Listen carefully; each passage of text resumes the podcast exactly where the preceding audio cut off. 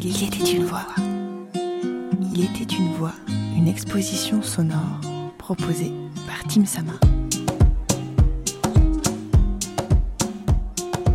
Je te propose de découvrir ensemble aujourd'hui le portrait de Cécile Coulon, réalisé par Ève Gentilhomme. Ève Gentilhomme est illustratrice. Son univers singulier, poétique et coloré dégage une énergie folle, celle des femmes et des paysages le plus souvent. Dans ces thèmes, qu'elle décline aussi pour les enfants, Ève s'imprègne de son sujet, choisit des symboles et utilise une gamme de couleurs. Le sujet dont il est question ici, c'est Cécile, Cécile Coulon, romancière et poétesse clermontoise, tout juste âgée de 30 ans, et déjà auréolée de nombreux prix littéraires. Peut-être que pour moi, la beauté ne, ne, ne vient pas du fait de d'essayer d'être autre chose que soi-même ou d'être la meilleure version de soi-même, mais au contraire d'accepter chez l'autre et chez soi-même qu'il y ait des petites choses qui soient pas tout à fait, euh, comment dire, euh, esthétiques. Et que parce qu'elles sont pas esthétiques, on les aime. Je te propose donc Voilà. mon regard sur ce portrait, sur cette rencontre, celle d'Ève et de Cécile. L'une fait danser les traits et les couleurs, l'autre donne vie aux mots et fait bouger les lignes et code les normes de la pensée. Elles ont en commun de parler, chacune à leur manière, des femmes, du corps, de l'amour.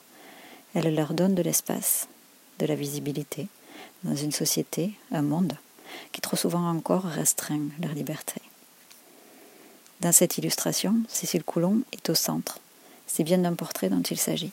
Cette jeune femme rayonnante, à l'allure juvénile, est représentée dans la nature. Ses longs cheveux blonds, presque blancs, dessinent dans le vent autant de lignes où l'on imagine les mots, les vers s'écouler. Une reliance entre l'esprit de la poétesse et l'ouverture vers les autres, le cheminement de ses écrits et la mise en branle de l'imaginaire de chacun, de tous. D'ailleurs, au-dessus des montagnes, en arrière-plan, peut-être, sûrement, les volcans d'Auvergne, cette terre où est née Cécile Coulon, qu'elle habite encore et qu'il habite. On a aujourd'hui, on, a du mal à aimer quelqu'un parce qu'il est différent de nous. C'est beaucoup plus simple d'aimer quelqu'un parce que, enfin, de choisir d'aimer, je sais pas si on choisit, mais parce que ça nous ressemble, parce que c'est confortable, parce que c'est rassurant, parce que c'est presque familial, quoi. Et de dire, bah, je vais, peut-être prendre le risque bah, de- d'être engagé, d'être attaché à quelqu'un ou à une terre aussi, hein, n'importe, ou un lieu, euh, ou un ami ou une amie euh, qui est différent de moi. C'est un, comment dire, c'est un travail à faire sur soi Un d'abord. livre rouge qui vole dans le ciel bleu, clair, parsemé de petits nuages verts et transparents. Il n'y a pas d'ombre à la pensée, au voyage des mots, au voyage des feuilles qui s'envolent des arbres qui entourent la romancière. Poussées par le vent de l'automne, les feuilles quittent les arbres pour une destination inconnue. Des feuilles rouges, des feuilles bleues, des arbres rouges, jaunes. Jaunes comme la terre, celle qui se retrouve au premier plan, et celle des volcans. Celle d'où s'érige le buste et le visage de Cécile Coulon. La terre et les origines, dont elle ne se défait pas. Les ancêtres, les femmes, l'amour, la condition paysanne, particulièrement mise en mots par Cécile, comme les lignes qui tournoient autour de ses bras, sur le dessin.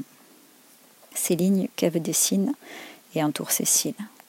Ces lignes qui dessinent des formes comme celles des tatouages de la poétesse dont on devine quelques traits. Les tatouages, ces ornements qui jouent à cache-cache avec la peau, avec le cœur, avec l'âme, ce que l'on donne à voir, ce que l'on dissimule, ce que Cécile laisse deviner sur sa chair, qui parle de vie, de rivière, de cauchemar, de pique, dont la fin se dérobe sous la bretelle de son débardeur sombre. De manière générale, moi j'admire beaucoup les gens qui vont au bout de l'idée. Même si, même si c'est terrible, hein, très souvent c'est terrible, mais euh, le- comment dire, euh, le processus intérieur nécessaire euh, pour, pour qu'une vie entière soit dévolue à, à un rêve, à une ambition, à une, euh, je sais pas, une espèce de, de- pas de fantasme, parce qu'un fantasme n'est pas réalisé, mais de comment dire, de d'envie, une envie absolue, c'est quand même quelque chose de, de fou. Des mots. Enfin, encore et toujours, des symboles. Le roi de cœur sur le deltoïde, une main tendue vers lui, de l'encre qui coule sur les lignes et sur le corps de la poétesse.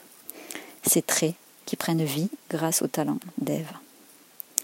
La candeur du visage de Cécile, sa chevelure immaculée, contraste avec l'âpreté de ses tatouages, de sa voix, rocailleuse et grave. Comme elle le dit elle-même dans l'épisode 9 des femmes de chez moi, j'ai à peine 30 ans, et pourtant j'ai l'impression d'en avoir 60. Pour l'autrice de Méfiez-vous des enfants sages, son premier ouvrage, le paradoxe est bien là. Son visage et son sourire portant de la joie de vivre et cette nostalgie de l'avenir. La nature, les rivières, les montagnes. Partir et rester. La fuite et le retour. L'emprisonne ou l'enlace sur le dessin. Tels les thèmes qui lui sont chers. Pour celle dont la nature et les paysages sont des personnages, les héros de ses ouvrages, c'est au cœur d'eux qu'elle est représentée dans ce portrait. Des cœurs, il y en a aussi sur cette illustration, autour de l'autrice. Des cœurs, des livres, des lignes, comme autant d'histoires à raconter, comme celle que je viens de raconter pour toi, Christophe. L'histoire d'une rencontre de trois femmes. Cécile, Ève et moi. Marie, une femme d'ici qui enseigne et cherche à faire bouger les lignes aussi, celles des représentations. Il était une voix, épisode 25 sur 46, réalisé par Margot Labarde. Merci pour votre écoute, vos retours et vos partages.